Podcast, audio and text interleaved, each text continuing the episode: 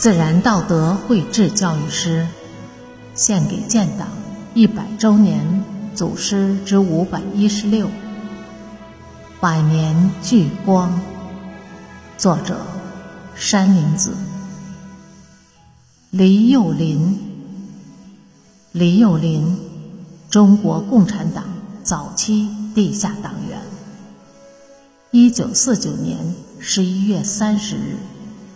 重庆解放了，但在重庆歌乐山下的军统集中营，却血迹斑斑，到处都有血肉模糊、无法辨认的烈士遗体。刚从敌人大屠杀中侥幸脱险的王国元，在白公馆监狱。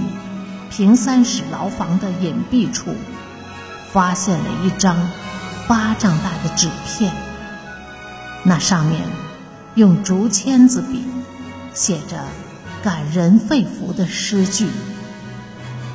经确认，是李友林在牺牲前两天，即1949年11月25日，在狱中写下。四首绝命诗：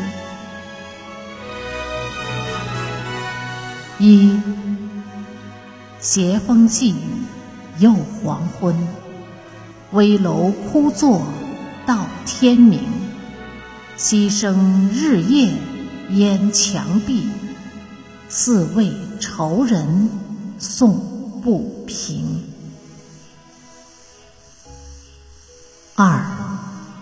祸国殃民事莫当，三分天下两分亡。狱中自古多豪俊，留待他年话愁肠。三卖国殃民恨毒夫，一锤不中未全书，锒铛贫相。窗间望，几时红军到谷雨？四，革命何须问死生？将身许国备光荣。